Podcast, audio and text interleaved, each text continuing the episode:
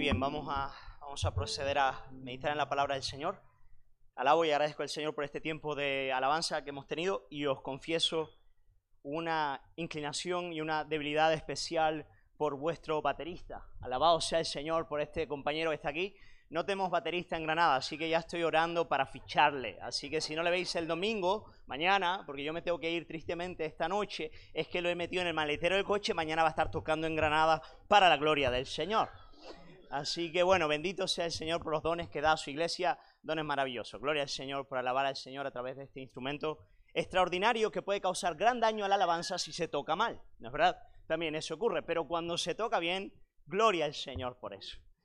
Así que sin más vamos a meditar hoy en la palabra del Señor y, olvidarnos un poco del, calor que hace. Hace mucho calor. Ah, los antiguos puritanos tenían eh, la... Ah, a veces eran un poco lúgubres, eran un poquito, su carácter era un poquito echado para abajo. Y había uno antiguo llamado Jonathan Edwards que decía que siempre que tenía fiebre pensaba en el infierno. Ah, porque es un buen momento para pensar en los ardores del infierno cuando tienes 39, 40 de, de fiebre. Bueno, eso es porque no has estado aquí. No hace falta tener fiebre para sentirse ahí cuando estás con 47 grados ahí fuera, ¿no? Pero bueno, Cristo nos libra, amén. Nos libra de la, de, de la ira de Dios y esa es una buena noticia, no solo para la vida, pero de manera muy especial para la muerte, para cuando ya no estemos aquí, poder estar para siempre en la presencia de nuestro Dios. Así que sin más, yo quiero invitaros en esta noche a abrir la escritura en Apocalipsis capítulo 5. Apocalipsis capítulo 5, ese es el texto que con la ayuda del Señor vamos a estar eh, meditando juntos en, en esta noche. Vamos a considerar este que en lo personal os confieso es uno de los capítulos más preciosos para mí de toda la Biblia y en efecto es el capítulo que el Espíritu Santo utilizó para llamarme en lo personal a la obra del ministerio ya hace eh, varios años. Así que Apocalipsis eh, capítulo, capítulo 5. Y solamente deciros algunas cosas importantes respecto a este libro antes de proceder a la lectura que nos corresponde en esta, en esta noche. Ah, no os preocupéis, de la boca de los niños y de los que maman edificaste la fortaleza, así que no hay problema que los niños canten al Señor también. Hermanos, antes de leer algunas cosas importantes referentes a este libro, el libro de Apocalipsis fue escrito por el apóstol Juan cuando estaba encarcelado en la isla de Patmos a causa del testimonio, encarcelado más bien exiliado en la isla de Patmos a causa del testimonio del Evangelio. El viejo Juan, que ya tenía cierta edad cuando escribió este libro, él estaba exiliado en aquel lugar, casi ciego de ambos ojos. Y este libro Juan lo escribe de manera muy especial y particular eh, para siete iglesias que estaban en la región del, área, del Asia Central y que estaban experimentando un gran sufrimiento. Iglesias que estaban sufriendo. Él escribe este libro aproximadamente en el año 95 después de Cristo, cuando la iglesia estaba sufriendo y muchos estaban muriendo y derramando su sangre por un emperador romano llamado Domiciano. Domiciano. Queridos hermanos, Juan escribe esta, carta, esta carta apocalíptica, para consolar a la iglesia. El testimonio de la iglesia universal ha sido que han habido pocos libros en toda la escritura que traigan mayor consuelo para una iglesia que tiene que sufrir por la gloria de Cristo como el libro de Apocalipsis. Es, una, es un libro que consuela a los santos y les capacita para poder vivir para la gloria de Cristo y morir para la gloria de Cristo en tiempos difíciles. Y por lo tanto este es un libro para los días de hoy, porque vienen y vivimos tiempos difíciles, tiempos en los cuales no va a ser fácil ser un creyente, no va a ser fácil dar testimonio de la fe, tendrás que estar dispuesto a sufrir. Y por lo tanto este, este capítulo en especial nos va a ayudar en esa dirección.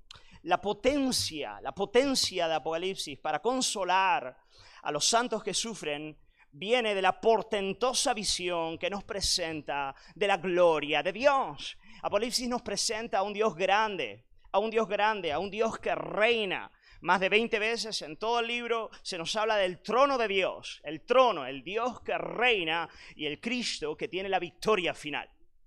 De modo que la victoria de la iglesia no es una posibilidad, es una absoluta garantía en función de la victoria de Cristo, nuestro cabeza y representante. Por lo tanto, el libro de Apocalipsis nos capacita para sufrir para la gloria de Cristo, porque nos presenta a un Dios grande, a un Dios que es grande. Hermanos, el secreto para mantenerse firme en medio de la adversidad y el sufrimiento no consiste en ser un gran cristiano, sino en tener una gran visión de Dios. Porque en efecto, no existen grandes cristianos. Existen pequeños cristianos que descansan en un Dios grande. Eso es lo único que hay. La grandeza del creyente deriva de una capacidad de percibir en su debilidad al Dios que es grande, al Dios que le sostiene, al Dios que hace su obra eh, hasta el final. El apóstol Pablo lo dice, ¿no es verdad? Me ha sido dado un aguijón para que yo vea lo pequeño que soy. ¿Por qué? Porque en mi debilidad se perfecciona el poder de quién? Cristo. Y básicamente eso es lo que hace Apocalipsis. Él abre las compuertas del cielo para que a partir de esa percepción veamos la, grandeza de Dios, el Dios que reina, y que a partir de esa realidad podamos sufrir para su gloria. Ah, Esteban tuvo una experiencia eh, de este índole, apocalíptica, cuando estaba a punto de sufrir el martirio. ¿Os acordáis? Cuando las piedras estaban empezando a llover sobre aquel primer diácono de la iglesia que dio testimonio poderoso de Dios en el Sanedrín, que es lo que nos dice Hechos de los Apóstoles, capítulo 7, versículo 55, dice, pero Esteban, lleno del Espíritu Santo, puestos los ojos en el cielo, vio la gloria de Dios y a Jesús que estaba a la diestra de Dios. Hermanos, esto es lo que vamos a ver ahora al leer Apocalipsis capítulo 5. En Apocalipsis capítulo 5 se nos, se nos abre un poquito las ventanas del cielo para que podamos ver la gloria de Dios y a Jesucristo que está sentado a su diestra. Y mi oración antes de subir al púlpito, de venir al púlpito en esta noche, es la siguiente. Es una oración absolutamente sobrenatural que nada tiene que ver conmigo y que realmente tiene que ocurrir algo del Espíritu. Yo estaba orando y diciendo, Señor, mientras leemos y observamos y meditamos en este capítulo de las Escrituras, que tú nos dejes el verlo, que tú abras los ojos de nuestro corazón para que podamos encontrarnos con estas realidades, para que podamos contemplarlas, verlas, gustarlas, percibirlas y de ese modo estar dispuestos a ser mártires, marterúo, testigo de Cristo hasta el final. Así sin más, con eso en mente, yo quiero animarte a abrir, si ya has abierto, genial, la Biblia en, en Apocalipsis capítulo 5 vamos a proceder a la lectura y después de manera muy sencilla, con la ayuda del Señor, a exponer el texto bíblico. Dice así la palabra del Señor, dice así el apóstol Juan inspirado por el Espíritu Santo. Dice lo siguiente, y vi en la mano derecha del que estaba sentado en el trono un libro escrito por dentro y por fuera, sellado con siete sellos. Y vi a un ángel fuerte que pregonaba a gran voz, ¿Quién es digno de abrir el libro y desatar sus sellos? Y ninguno, y ninguno, ni en el cielo, ni en la tierra, ni debajo de la tierra podía abrir el libro, ni aún mirarlo. Y lloraba yo mucho, porque no se había hallado a ninguno digno de abrir el libro, ni de leer, uh, ni de mirarlo. Y uno de los ancianos me dijo, no llores. He aquí que el león de la tribu de Judá, la raíz de David, ha vencido para abrir el libro y desatar sus siete sellos. Y miré y vi en medio del trono y de los cuatro seres vivientes y en medio de los ancianos estaba en pie un cordero como inmolado. Tenía siete cuernos y siete ojos, los cuales son los siete espíritus de Dios enviados por toda la tierra.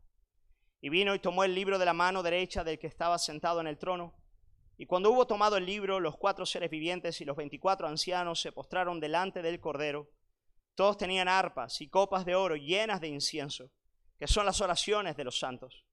Y cantaban un nuevo cántico diciendo, digno eres de tomar el libro y de abrir sus sellos, porque tú fuiste inmolado y con tu sangre nos has redimido para Dios, de todo linaje, lengua pueblo y nación nos has hecho para nuestro Dios reyes y sacerdotes y reinaremos sobre la tierra. Y miré y oí la voz de muchos ángeles alrededor del trono y de los seres vivientes y de los ancianos y, y su número era millones de millones que decían a gran voz. Queridos hermanos, ¿qué os parece si leemos juntos esta, esta porción? El cordero que fue inmolado es digno de tomar el poder, las riquezas, la sabiduría, la fortaleza, la honra y la gloria y la alabanza. Sigo la lectura. y a todo lo creado que está en el cielo y sobre la tierra y debajo de la tierra y en el mar, y a todas las cosas que en ellos hay, oí decir, al que está sentado en el trono y al Cordero, sea la alabanza, la honra, la gloria y el poder por los siglos de los siglos. Los cuatro seres vivientes decían amén y los veinticuatro ancianos se postraron sobre sus rostros y adoraron al que vive por los siglos de los siglos. Aleluya. Vamos a orar una vez más, poner este tiempo delante del Señor. Padre, queremos agradecerte por el milagro extraordinario de poder abrir tu palabra y poder meditar en ella en esta noche. Gracias, Señor, porque es tu misericordia la que nos trae a este lugar y es tu misericordia la que va a administrar a nuestros corazones. Inclínanos hacia ti, Señor, y danos ojos que vean y oídos que oigan, Señor, para que podamos en definitiva encontrarnos contigo mientras meditamos en tu palabra. Jesús, que podamos tener la experiencia de aquellos que caminaron contigo en el camino de Maús y sus ojos fueron abiertos, Señor, para conocerte mientras tú exponías la escritura delante de ellos. Señor amado, solo tú lo puedes hacer, pero queremos pedírtelo en esta, en esta noche y agradecerlo de antemano. En el nombre de Jesús oramos. Amén. Queridos hermanos, la división que pretendo hacer con la ayuda del Señor de este texto en esta noche es bastante sencilla. Quiero hablar de tres puntos bien concretos a partir del texto que acabamos de leer. Quiero ver tres cosas importantes en este texto. Quiero ver en primer lugar la misión de Dios, la misión de Dios el Padre. Vamos a ver al Dios, la misión de Dios el Padre y vamos a ver que Dios el Padre es el Dios que reina. La misión de Dios es reinar. Dios el Padre reina. En segundo lugar, vamos a ver la misión de Dios el Hijo, de Dios el Cordero, el Cordero León. Vamos a ver que Dios el Hijo salva. La misión del Hijo es salvar. Y en tercer lugar, vamos a ver la misión de la iglesia. La misión de la iglesia de cara al Dios que reina y al Dios que salva, el Hijo, la iglesia se entrega. La misión de la iglesia es entregarse, es ser un sacrificio delante de Dios. Así que mi deseo con la ayuda del Señor en esta noche es ver la misión de Dios el Padre. Dios el Padre reina. Dios el Hijo, el Cordero, salva. Y la iglesia se entrega. Eso es lo que vamos a ver. Y si se te graba eso, yo alabo al Señor. Eso está bien. Dios el Padre salva.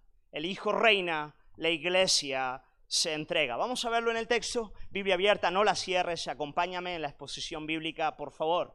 Versículo 1, nos vamos a dar cuenta de que nuestro Dios reina. Ese es su cometido, esa es su misión.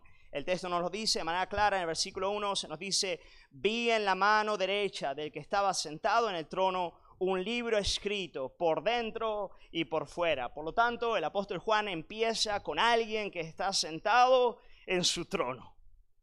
Eso es lo primero que Él nos dice. Hay alguien sentado en el trono del universo. Hay un trono y alguien soberano gobierna sentado en ese, en ese trono. Bendito sea el nombre del Señor. Lo primero que vemos es que hay un trono y que hay alguien que está sentado en él. Dios el Padre reina. Y se nos dice que hay en la mano derecha de que está sentado en el trono. Es importante la mano derecha. Yo siempre tengo problemas con la derecha y la izquierda porque soy zurdo, pero si no me equivoco, esta es la derecha, ¿verdad? Y en la Biblia y en la simbología judía, la mano derecha implica autoridad y poder. Siempre que se nos habla de la mano derecha, se nos habla de aquel que está rigiendo, gobernando autoritativamente, la mano derecha, la mano de autoridad, la mano de poder. Se nos dice que en la mano derecha de que está sentado en el trono hay un libro, que en efecto no es un libro como el que nosotros conocemos hoy en día, ¿no es verdad? Los libros de hoy pues básicamente son así, los libros que Juan tiene en mente son más bien pergaminos de aquellos que tú abres y son enteros, una, página enorme que, de un lado y, del otro, son pergaminos. Él ve un pergamino en la mano del que, del que está sentado, hay, hay un libro, un libro y ese libro está escrito por dentro y por fuera. Ahora bien, ¿qué es ese libro y de qué nos habla todo eso? Pues nada, en la, simbología, judía, este libro escrito por dentro y por fuera simboliza la plenitud de la historia de los hombres. Desde, desde, la, desde la historia de Adán hasta la historia del último hombre que pise la faz de la tierra antes que se cierre el telón. Acaba de llegar la, la, la, mosca del demonio. Siempre hay una mosca que aparece para perturbar al predicador. ¿Os habéis dado cuenta de eso? Yo ya la he definido. Es la mosca del demonio. Aparece en el momento más inoportuno. No, no lo escuchéis. Echarla fuera. Hermanos, el apóstol Juan nos dice, el libro está escrito por dentro y por fuera. En otras palabras, no hay espacio en blanco.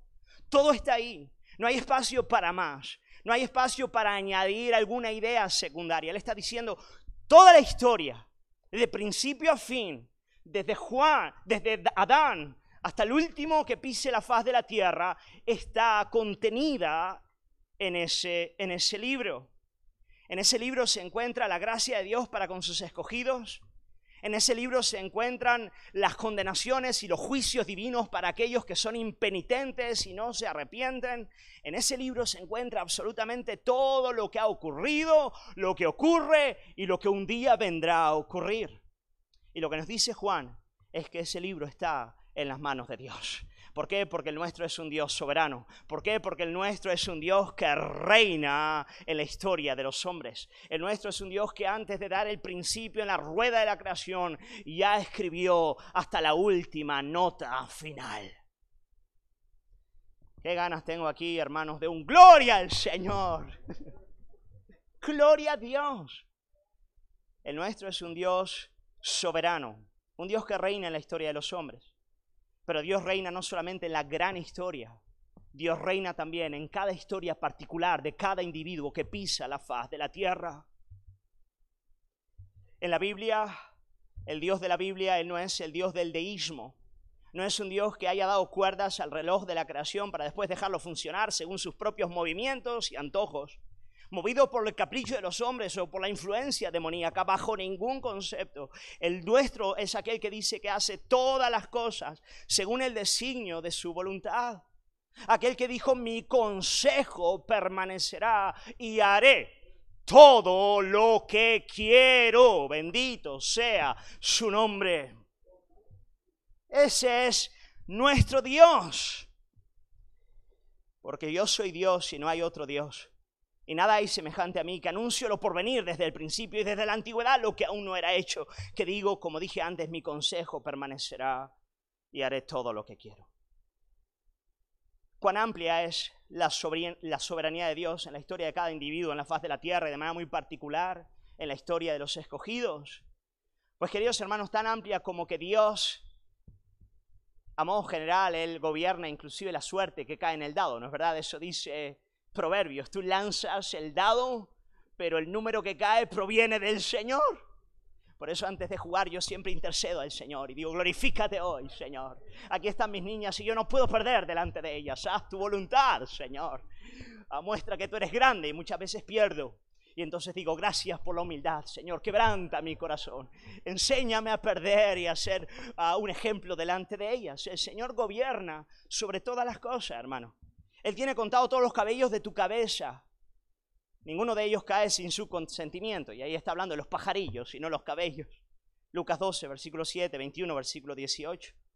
De Él se dice que ha ordenado cada uno de nuestros días y no permite que ninguno de sus planes se frustren en nuestras vidas. Salmo 139, versículo 16. De Él se dice que nos ha escogido para salvación desde antes del principio de los tiempos. Efesios 1, 3, 4. De Él se nos dice que cumplirá su propósito en mí cumplirá su propósito en mí. Salmo 138, versículo 8. De él se dice que nos acompaña desde el vientre de nuestra madre hasta nuestra vejez. Isaías 46, 3, 4. Hasta las canas el Señor nos acompaña. De él se dice que tiene ordenado el tiempo de nuestra partida. Hechos capítulo 17, versículo 26. Queridos hermanos, de Él se dice que provienen todas nuestras buenas dádivas y cada uno de nuestros sufrimientos. Santiago 1.17, 1 Pedro 5, 6. Queridos hermanos, el nuestro es un Dios todopoderoso que reina. Bendito sea su santo nombre.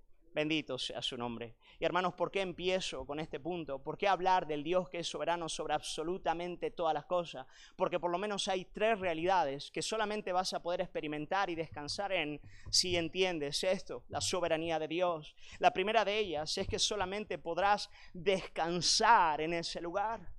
Tu alma no encontrará descanso ni reposo si no es un Dios que es soberano en esta categoría. Si hay cualquier cosa en la partícula del universo que se escape de su poder, tú te tendrás que sentir necesaria y existencialmente, profundamente inseguro.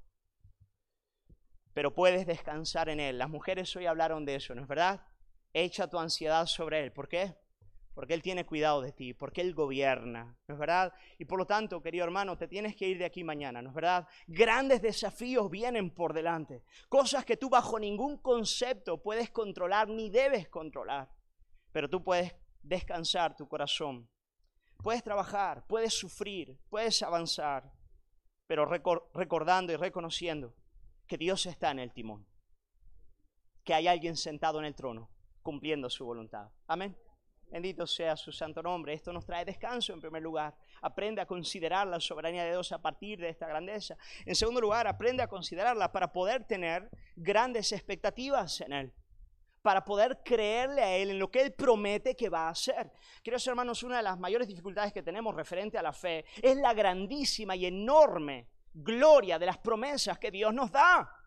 ¿Sí o no? Resurrección, nuevo cielo, nueva tierra, libres de todo pecado. Dice Dios.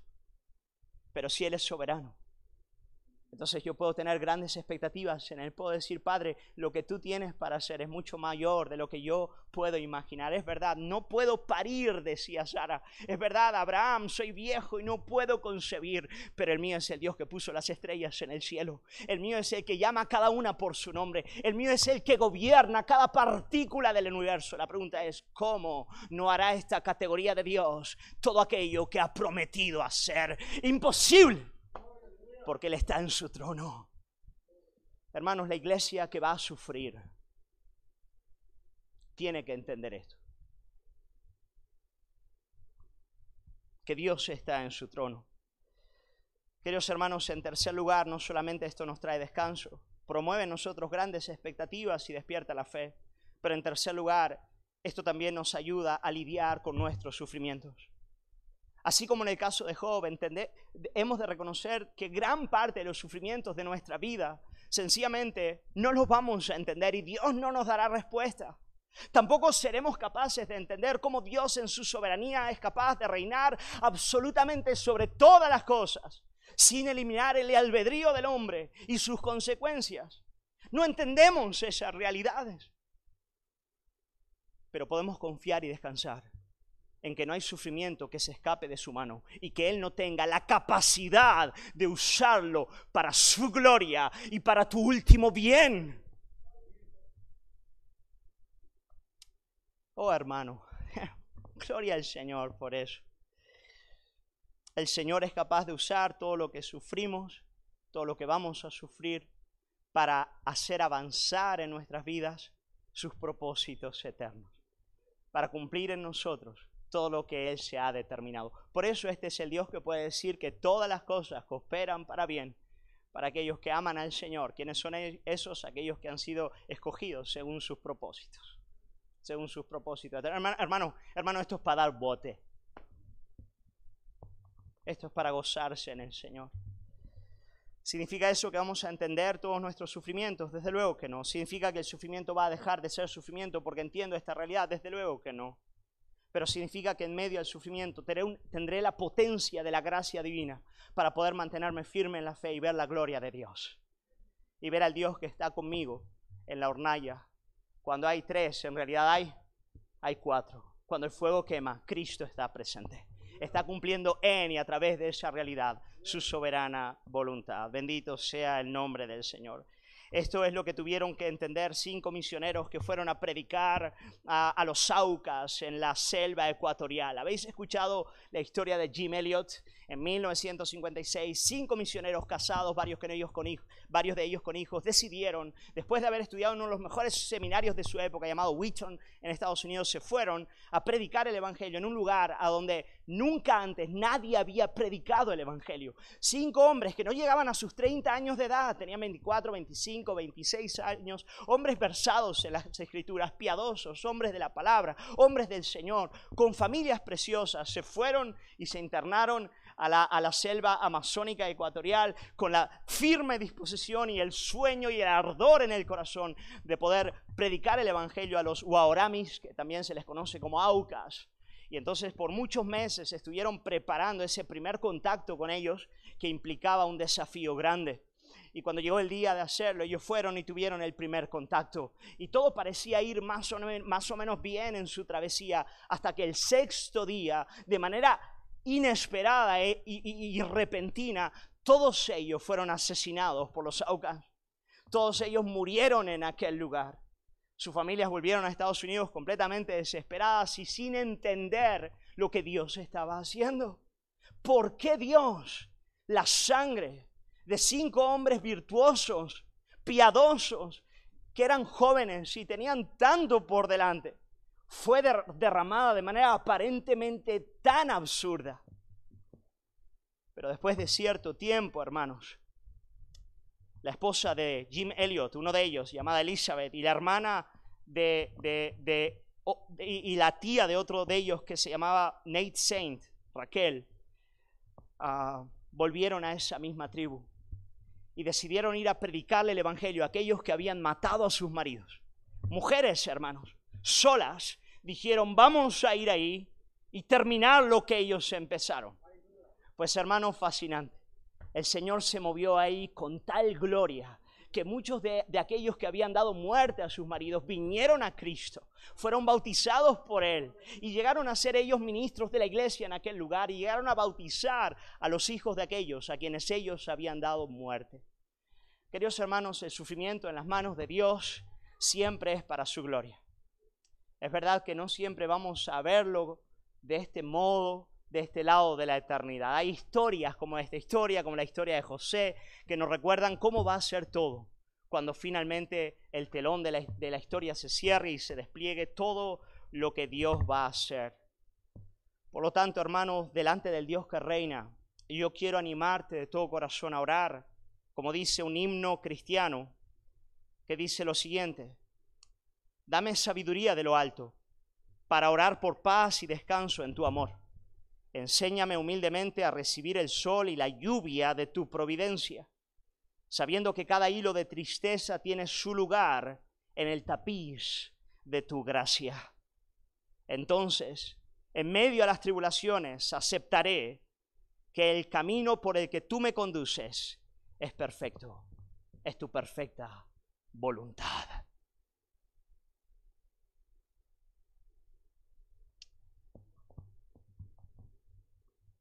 No soy ingenuo, he hablado con varios de vosotros. Me emociona ver lo que Dios está haciendo en vuestras vidas, pero también soy consciente del sufrimiento que muchos habéis vivido. Pero quiero decirte algo, hay consuelo abundante en el Dios que es soberano en el amor del Padre que está sentado en su trono. No te vayas de ahí, quédate ahí y verás cómo cada sufrimiento en su vida se transformará en una dulce expresión de su gracia. Quédate en ese lugar. El Padre reina, no lo quites de su trono para justificar el dolor y el sufrimiento. No intentes sacudir al albedrío del hombre o al poder satánico para huir del Dios que en sus providencias actúa de maneras insondables interpreta todo lo que has vivido y míralo bajo el prisma del Dios que está sentado en su trono. Amén. Lo primero que aprendemos entonces es Dios el Padre reina.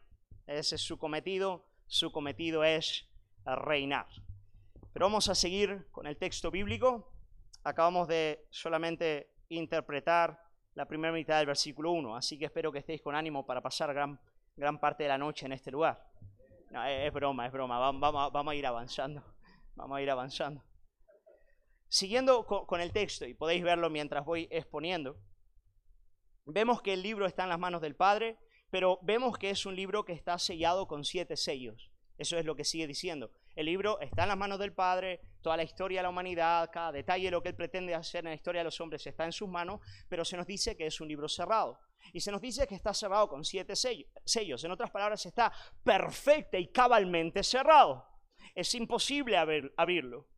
Estamos, nos dice a partir de la eh, simbología judaica, lo que nos dice aquí Juan, es que estamos básicamente delante de un problema sin resolver, una historia cerrada.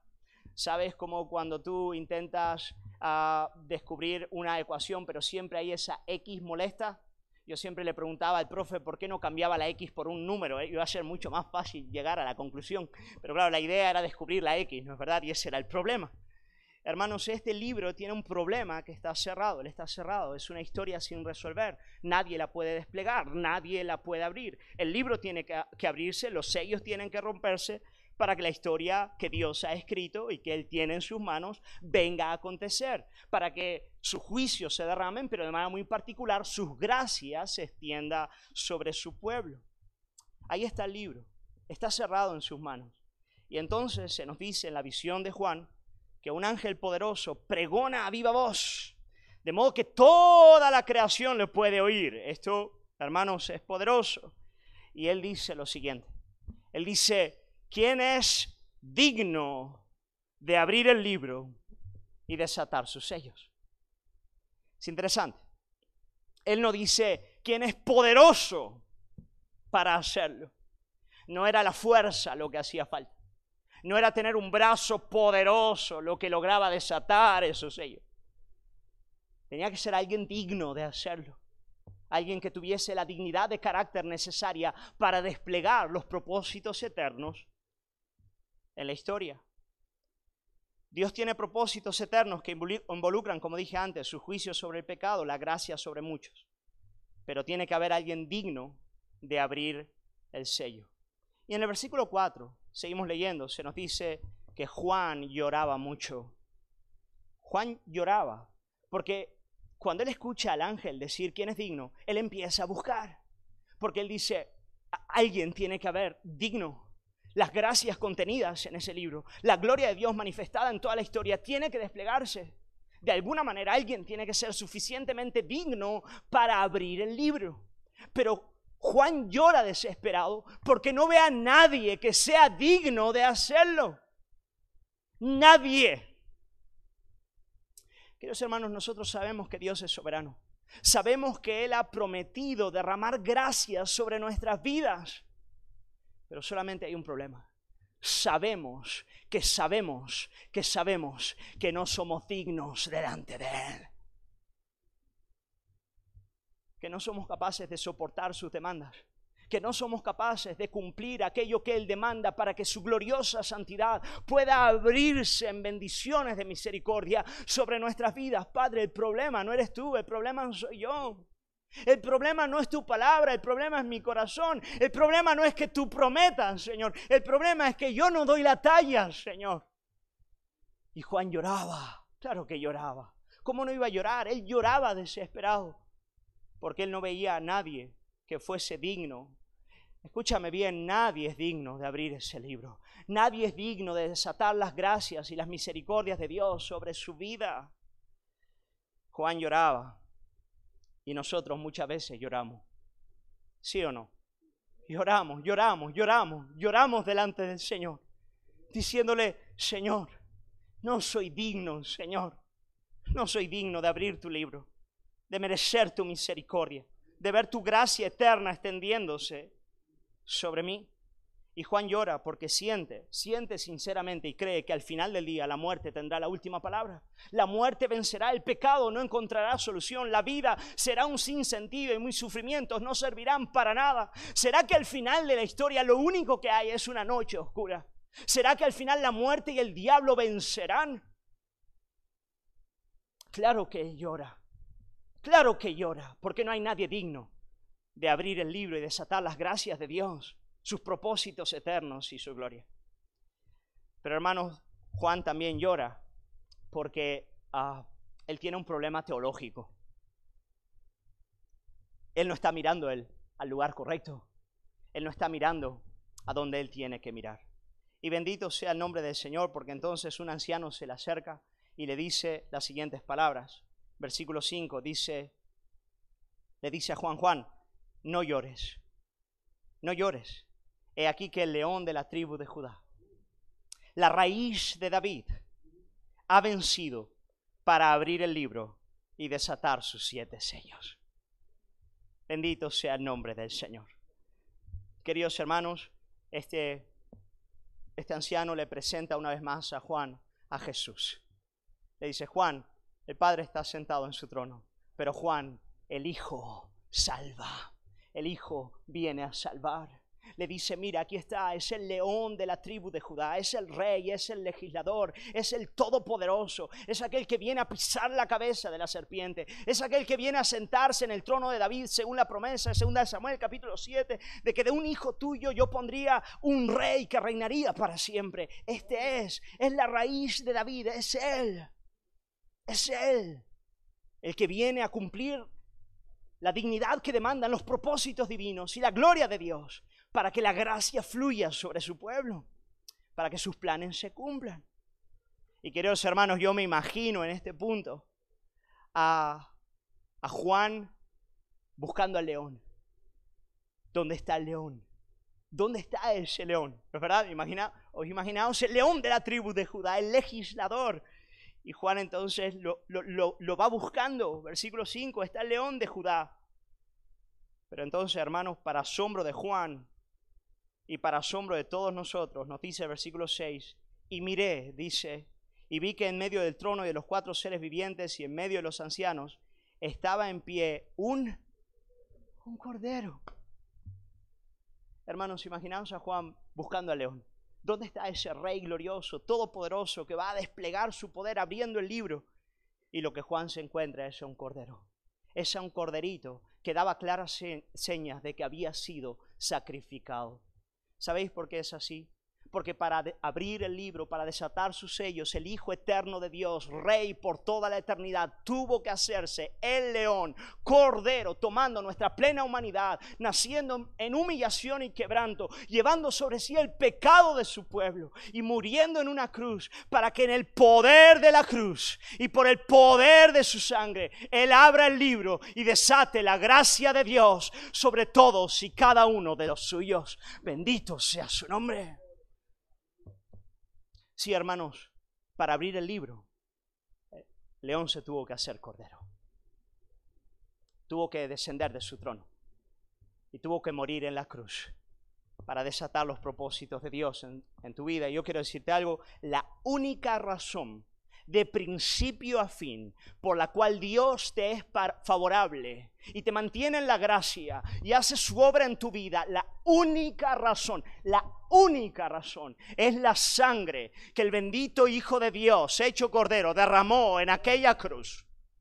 No hay otra razón, no hay otro fundamento, no hay otro lugar en el cual puedas confiar en el cual puedas dejar de llorar y empezar a alabar con la multitud, diciendo, gloria al Señor, gloria al Señor, gloria al Cordero de Dios. Queridos hermanos, este es el león, este es el Cordero, este es Jesús.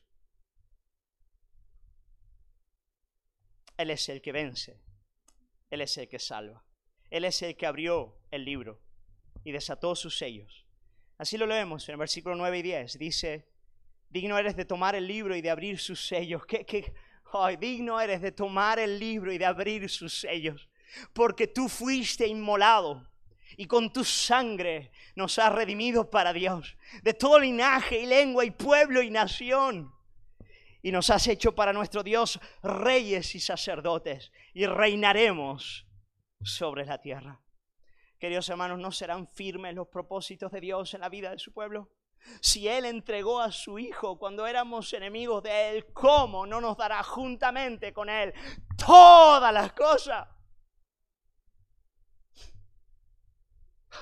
Gloria al Señor, gloria al Señor. Queridos hermanos, este, esta es la gloria del Evangelio, la gloria del Evangelio, del Dios que vino a nuestro encuentro, del Dios soberano y santo que vino al encuentro del hombre de Jesucristo. Este es el Evangelio que sigue atrayendo a muchos. ¿Sabéis por qué debemos predicar el Evangelio y hablar de la gloria de Cristo? Porque la sangre de Cristo sigue atrayendo a mucha gente. Hermano, no te calles, predícale a tus vecinos, predícale a los compañeros de trabajo, proclama la gloria de Jesús. Porque si Él fuese levantado, Él atraería a muchos hacia sí y lo hace. No te calles, predica este bendito evangelio porque habrá fruto de la proclamación de Cristo. Predica a Cristo, no prediques tus experiencias. No prediques solamente lo que Él ha hecho por, mí. que está bien, dilo, pero predica a Cristo. Habla de lo que Él ha hecho, proclama su cruz y verás que muchos vendrán a Él. ¿Sabéis? cierta ocasión escuché al que es mi héroe en la fe. Es un misionero llamado Ronaldo Lidorio que estuvo predicando el Evangelio en, en ay, se me ha ido el lugar, en África es, pero no me acuerdo, ah, ¿tú te acuerdas Gaby dónde era? Ah, no, los Concombas es la tribu, los Concombas, pero no me acuerdo qué región de África era. Bueno, definitiva, él, él, él hace lo mismo que Jim Elliot hacía. Él va a lugares donde nunca el Evangelio ha llegado. Eso es lo que él hace. sigue vivo, es un hombre precioso de Dios. Y él cuenta que en cierta ocasión fue a predicar el Evangelio uh, por primera vez a una tribu donde se, se, abrieron las puertas para proclamar ahí el Evangelio. Y él iba con un con uno de los que ya se había convertido y que le servía de traductor, porque hay muchos dialectos en aquel lugar y es difícil, pues nada, comunicarse con la gente, ¿no? Pero él fue a aquel lugar y dijo, bueno, toca predicar a Cristo. Y él entonces empezó a predicar el Evangelio, a hablar de la realidad del pecado, a hablar de la obra de la cruz, del amor de Dios. Pero sabéis, a veces cuando predica el Evangelio hay días y días. Hay días donde tú dices, wow, creo que el Señor está haciendo algo. Y hay días que son fríos, ¿no es cierto? Y que tú dices, Dios mío, esto, esto es terrible, que termine ya, ¿no es cierto? Nos pasa a todos los predicadores. Hay, momentos que tú dices, ven Señor Jesús, antes que termine, ¿no? Y él era uno de esos días malos, que él termina de predicar y dice, esto, esto ha sido un desastre. Entonces, eh, cuando él termina de predicar, el, que le traduce le dice, bueno, ahora vas a hacer el llamado para que la gente acepte el Evangelio, ¿no? Y él le mira y le dice, no, no, que va. Yo no voy a decir, no, pero tienes que hacerlo, ¿cómo no lo vas a hacer? tienes que, que, llamarles al arrepentimiento y a la fe, tú, tú, tienes que hacerlo, no, no, no, yo, hoy no, dice, mira, lo tienes que hacer, lo hago yo por ti. Vale, dice, está bien, hazlo, hazlo tú. Entonces el, otro hizo el llamado, queridos hermanos, y pasó adelante, y pasó adelante solamente una mujer. Pero esa mujer no tenía piernas, esa mujer venía eh, de una tribu, ah, no tenía silla de ruedas, lo que venía era arrastrándose con las manos. Arrastrándose con las manos. Y ella estaba toda herida, toda lastimada. Y vino hasta adelante. Entonces la vio y dijo, yo quiero aceptar a Jesús. Y entonces él dijo, está bien, vamos a orar. Él se gozó con eso, oró por ella, ya se entregó a Cristo y entonces le contó. Le dijo, mira, hace mucho tiempo atrás yo oí hablar acerca de un Jesús, pero muy poco, y yo no sabía quién era, pero me contaron que en esta tribu hoy iban a estar hablando de él. Yo vengo de una tribu que está a 8 kilómetros de este lugar. Rogué a mi padre que me trajera y no me trajo. Mis hermanos tampoco me querían traer. Por lo tanto dije, yo quiero oír acerca de este Jesús y por lo tanto vine con mis manos a este lugar y quería escuchar hablar acerca de este Jesús. Queridos hermanos, ella pasó adelante.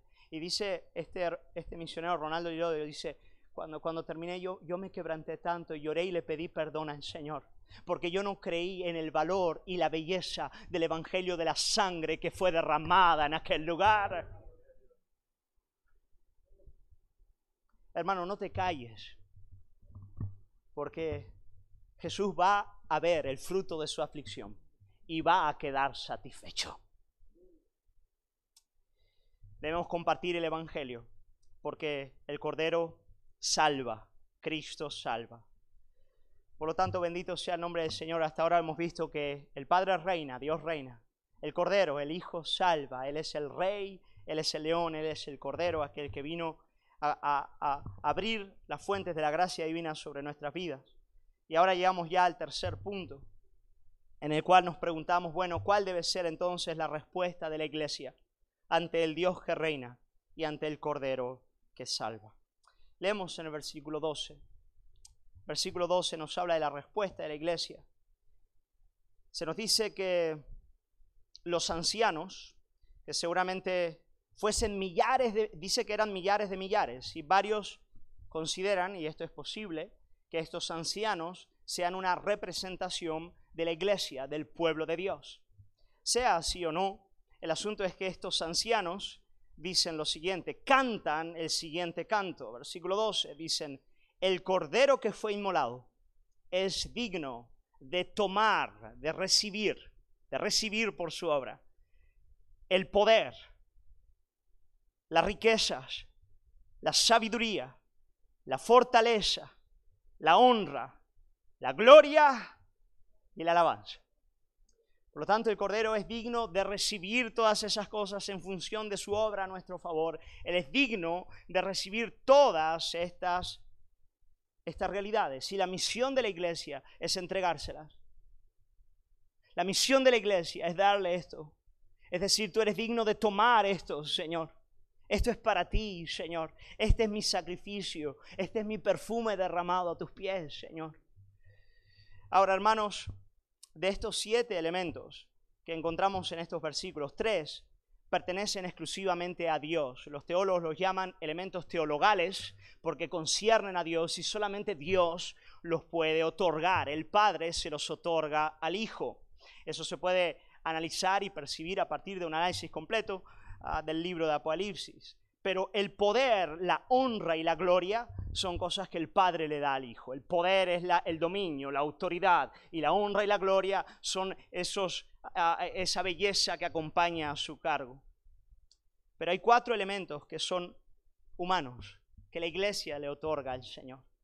Y esos elementos son la riqueza, la sabiduría, la fortaleza y la alabanza. Y quiero terminar con cada uno de ellos. ¿Qué es lo que nosotros le entregamos al Señor en función de su obra en nuestras vidas? Pues cuatro cosas muy sencillas y muy prácticas con las cuales quiero cerrar de manera misionera el tiempo que tenemos delante del Señor. En primer lugar, Él dice algo muy sencillo. Él dice, las riquezas son de Él. Ahora, queridos hermanos, la palabra griega que utiliza aquí el apóstol Juan para hablar de riquezas es la palabra ploutos, y es una palabra que no habla de riquezas de naturaleza espiritual, no nos habla de dones y talentos o de nada que concierna a ese ámbito, se nos está hablando de dinero, se nos está hablando de bienes materiales, se nos está hablando de todo lo que Dios ha puesto en nuestras manos en términos económicos y materiales. En otras palabras, el Cordero es digno de recibir todo lo que Dios te ha dado Querido hermano, cuando piensas en, el dinero que Dios te da por medio del trabajo,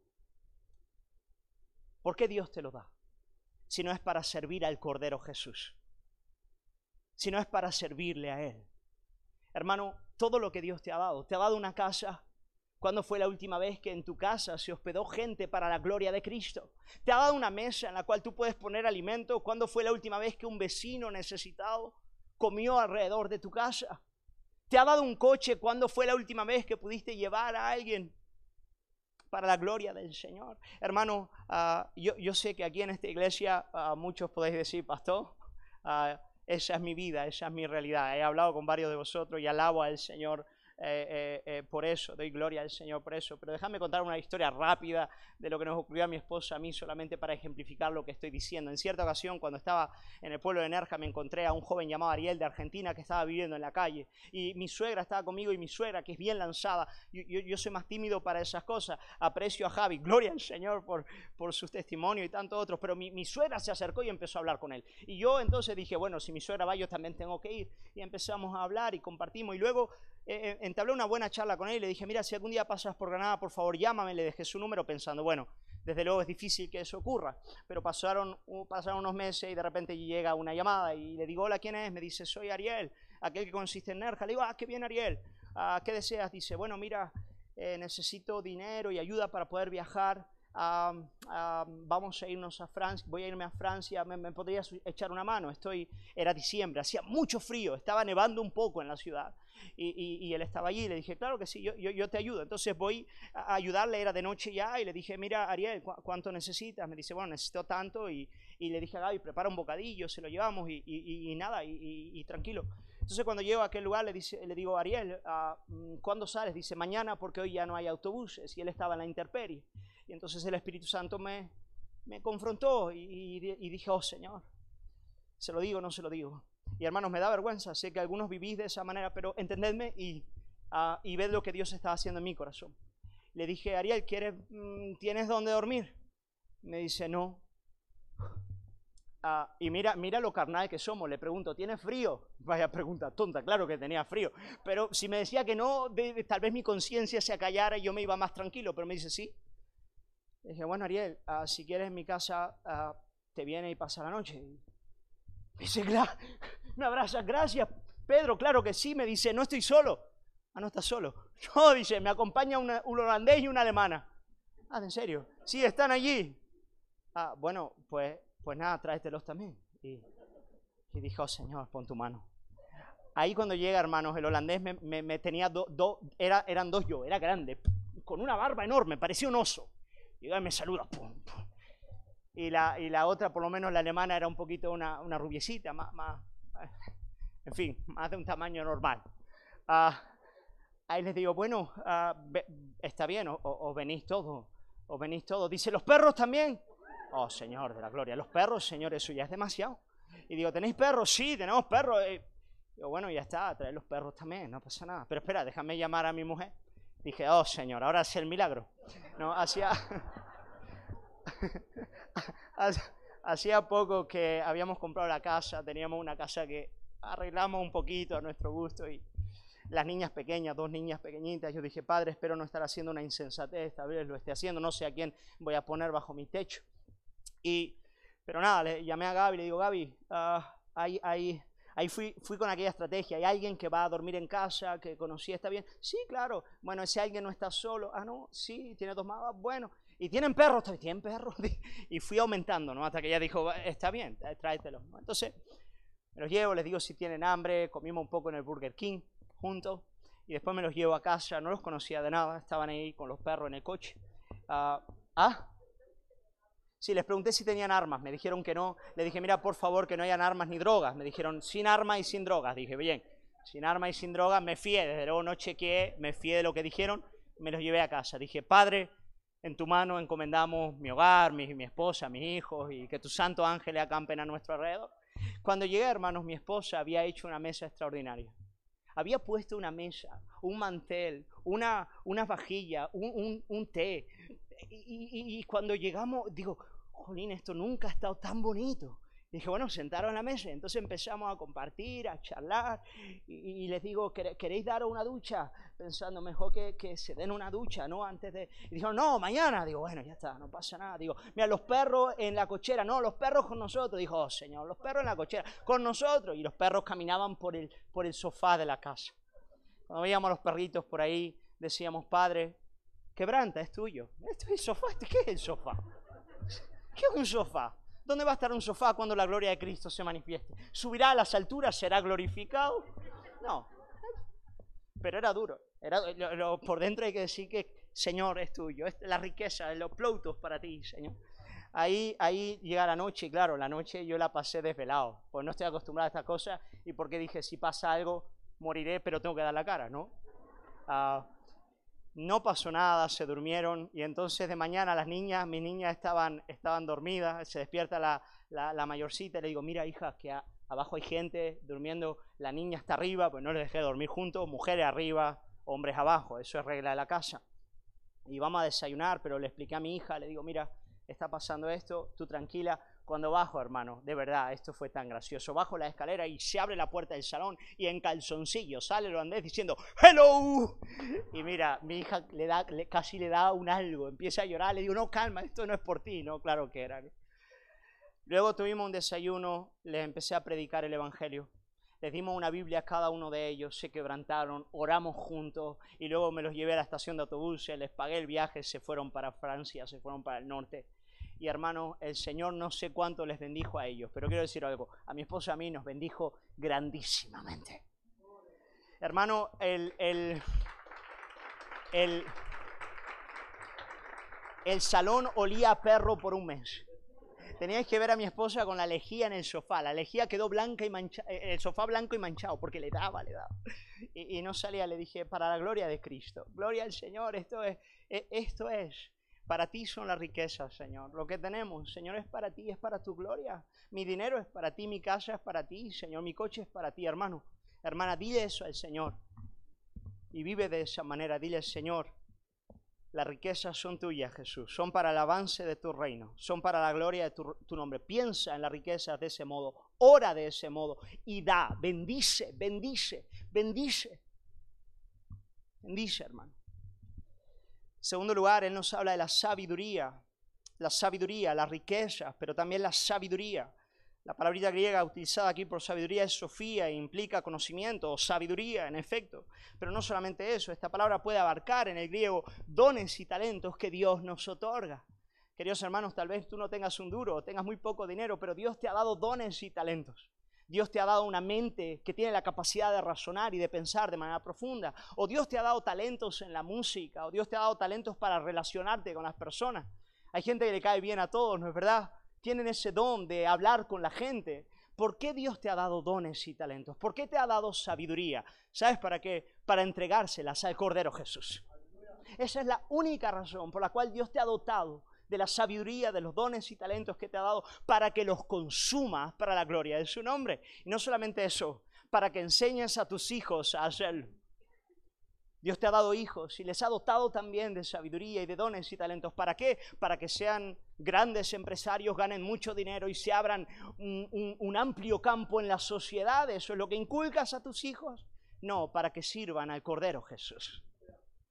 Para que sean para su gloria. Jóvenes que estáis aquí, de verdad, aprovechad desde la juventud para desarrollar los dones que Dios os ha otorgado y ponerlos al servicio del Cordero Jesús. Vais a ver que vais a tener vidas fructíferas y plenas. Mira, algunos de los que estáis aquí presentes, ¿por qué estás triste, desanimado y tu vida no tiene sentido? Eres creyente, vas a la iglesia, ¿sabes por qué? Porque ni tus riquezas ni tu sabiduría son para Él, son para ti, las tienes para ti, las guardas. Vives de lunes a lunes para ti, para tu familia, punto final, para estar cómodo. ¿Por qué estás frustrado? ¿Por qué no ves el poder de Dios? ¿Por qué no creces en su gloria? Porque todavía no estás adorando al Cordero Jesús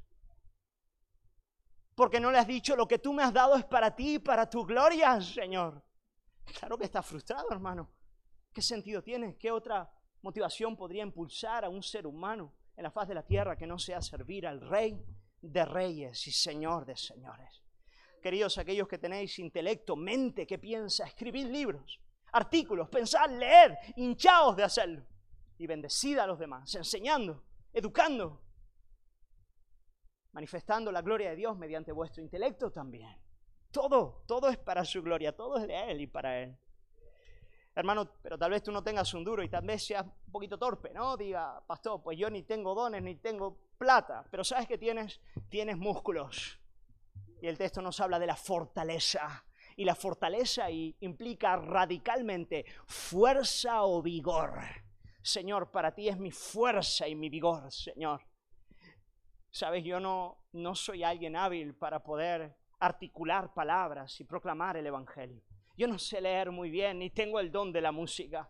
Pero ¿sabes qué puede hacer, pastor, para la gloria de Cristo? Levantar cajas para la gloria de su nombre. Y cuando Él se haga presente, cada caja que has levantado con la gracia que Él te ha dado valdrá como el sermón que el predicador ha proclamado con su don. Él dirá, gloria al Señor. Ah, me he trabado. Estoy contento por mi hijo. Porque míralo, está levantando cajas, está entregándome su fuerza, su vigor.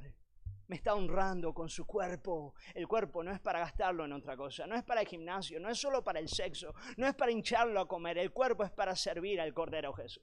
Y entonces llega aquel día que la iglesia dice, hermanos, vamos a hacer tal cosa. Oh, pues qué pereza tengo.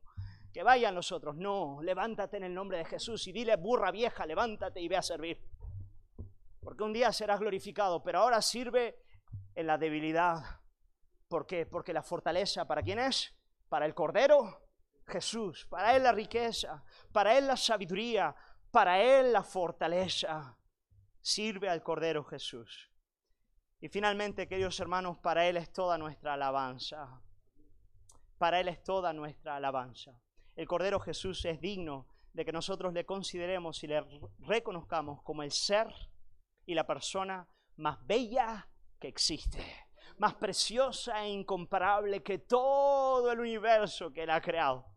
Sabéis, cada belleza, cada bondad y justicia que tú puedes observar en la creación solo es un destello pequeño de la gloria infinita del Hijo eterno de Dios, quien es la gloria del Padre. Y el deseo de belleza y de felicidad que Él inculcó en cada corazón humano debe apuntar necesariamente a esa fuente última que no es otra que Jesucristo. Aquel que descendió del trono, murió en la cruz, se levantó al tercer día, se sentó a la diestra de Dios y un día volverá con poder para reinar. Hermano, Él es digno de nuestra alabanza. ¿Por qué estoy triste, pastor? Tal vez es porque no alabas. No alabas. Hoy, hoy la hermana, la hermana nos ha dicho, cantamos a veces los goles de, nuestro equipo de fútbol, ¿no? Pero luego no, no bailamos para el Señor. ¿no? Yo no bailo para el Señor para no causar eh, malestar en los que están a mi alrededor. No es broma, es broma. A veces alabamos otras cosas tanto, pero no estamos considerando quién es Él ni alabándole a Él. Pero aquí mirad, la iglesia es llamada a ofrecerle, a entregarle toda, toda la alabanza de la cual solamente Él es digno. Amén. Así que yo quiero animarte, hermano, hermana, en el día de hoy, si tú conoces al, al Padre que reina, si tú conoces al Cordero que salva, yo quiero animarte, quiero terminar de esta manera, diciéndole mi vida en tu altar, mi vida en tu altar, mi vida para tu gloria, Señor. Quiero darte a ti, Señor, quiero darte todo lo que soy. Quiero ponerlo delante de ti como un sacrificio vivo en tu altar, por las misericordias de Dios. Quiero ofrecer mi vida como un culto espiritual para ti. Todo lo que tengo, Señor, para ti, las riquezas son tuyas, la sabiduría es tuya, Señor. Tuya es. Todos los dones y tales que son tuyos. Vienen de ti, Señor. Todo lo que tengo, todos los dones que me has dado, el vigor y la fuerza física que me has otorgado, Señor, todo es para ti y mi alabanza es para ti, Señor. Transcurría el mes de diciembre de 1732, cuando dos jóvenes moravos, de poco más de 20 años, fueron enviados como misioneros, los primeros misioneros de los moravos, desde Alemania a las islas de Santo Tomás, conocidas en aquella época como las Indias Occidentales. El propósito de estos dos jóvenes era predicar el Evangelio entre los esclavos de aquel lugar. Pero el terrateniente de aquellas tierras era un hombre ateo que no permitía bajo ningún concepto de que un cristiano pudiese llegar a aquel lugar para predicar el Evangelio. Por lo tanto, la estrategia de estos jóvenes fue la de venderse como esclavos. Ellos dijeron, si no podemos eh, llegar ahí como libres para predicarles, lo que vamos a hacer es vendernos como esclavos para llegar a aquel lugar. Queridos hermanos, ellos se vendieron como esclavos. Y mientras su familia lloraba su despedida, mientras salían ellos en el barco, sabiendo que no les iban a volver a ver, ellos entonaron, uno de ellos gritó, el que llegó a ser el lema de los moravos, de ahí en adelante, diciendo lo siguiente, para que el cordero que fue inmolado reciba el fruto de su sufrimiento. Durante los siguientes 150 años, los moravos enviaron 2.000 misioneros a las áreas descuidadas del mundo. Y queridos hermanos, os aseguro que si el Señor abre las puertas del cielo y nos deja ver estas realidades, también nosotros podremos y debemos vivir para, para su gloria, entregarnos al Cordero Jesús. ¿Qué os parece si sencillamente cerramos nuestros ojos y nos presentamos al Señor? ponemos nuestras vidas delante de Él. Vamos a tener un tiempito para, para responder a la palabra, para responder a la palabra. Tantas cosas hemos estado meditando, tantas cosas consideramos juntos, ¿no es verdad? Por un lado vimos al Dios que reina. Tal vez algunos de vosotros estéis en ese punto en el cual tenéis que soltar el control. Tenéis que decirle, Señor, yo yo quiero confiar en ti, sinceramente. Yo deseo que mi alma encuentre ese reposo de saber que tú eres el Dios soberano. Tal vez algunos estáis muy heridos, hay sufrimientos que no soltáis y hoy al meditar en esa soberanía de Dios, quien ha ordenado esos sufrimientos para su gloria y tu bien, tú tengas que decirle, Señor, yo he pensado que eran las circunstancias, que eran los hombres los que hacían estas cosas conmigo, pero ahora de manera misteriosa me doy cuenta de que tú estabas por encima de todo eso, Señor, ordenando y cumpliendo tu voluntad, Señor. Ayúdame a recibirlos de ti. Tal vez algunos de vosotros estáis llorando el llanto de Juan. Estáis diciendo, no soy digno, no soy digno, no soy digno, y no salís de ahí. Os quedáis ahí. Y el tiempo entero estáis siendo hundidos por el pecado. No hay vigor para vivir en santidad. ¿Por qué? Porque no soy digno, no soy digno. Y hoy el, el Señor te ha dicho, quita tus ojos de ti. Quítalo de la creación, del cielo y la tierra. Ponlo en el león y el cordero. Ponlo en Jesucristo. No hay otro digno. No yo no te pido que seas digno. Yo te pido, mira el Cordero Jesús. Mira al Cordero Jesús. Y tal vez eso es lo que tú tienes que hacer hoy. Y también tal vez los haya que, que tienen que entregar su vida a Jesús. Que tienen que decirle, Señor, yo reconozco la soberanía del Padre, reconozco la dignidad del Hijo, pero Señor, yo no he puesto en tu altar lo que tú me has dado. No es para ti, no es para ti, Señor. Mis riquezas no son tuyas, mi sabiduría no es tuya, Señor. Mi poder, la fuerza, la alabanza no es para ti. Yo quiero animarte a decirle, Señor, hoy quiero entregarme a ti, hoy quiero, quiero, Señor, poner mi vida en tu altar. Si podemos tener un canto para poder responder al Señor. En breve voy a hacer un llamado, quiero hacer un llamado. En esta noche vamos a terminar, además simbólica, respondiendo al Señor, pasando, diciéndole, Señor, además muy especial a este tercer punto, diciendo, yo quiero entregar lo que tengo para ti. Quiero terminar especialmente con ese llamado. Señor, simbólicamente me levanto y vengo a tu presencia para decirte, usa lo que tú me has dado, es para tu gloria, es para el avance de tu reino. Así que vamos a cantar, vamos a cerrar nuestro ojo, responder a la palabra. Aleluya, Señor.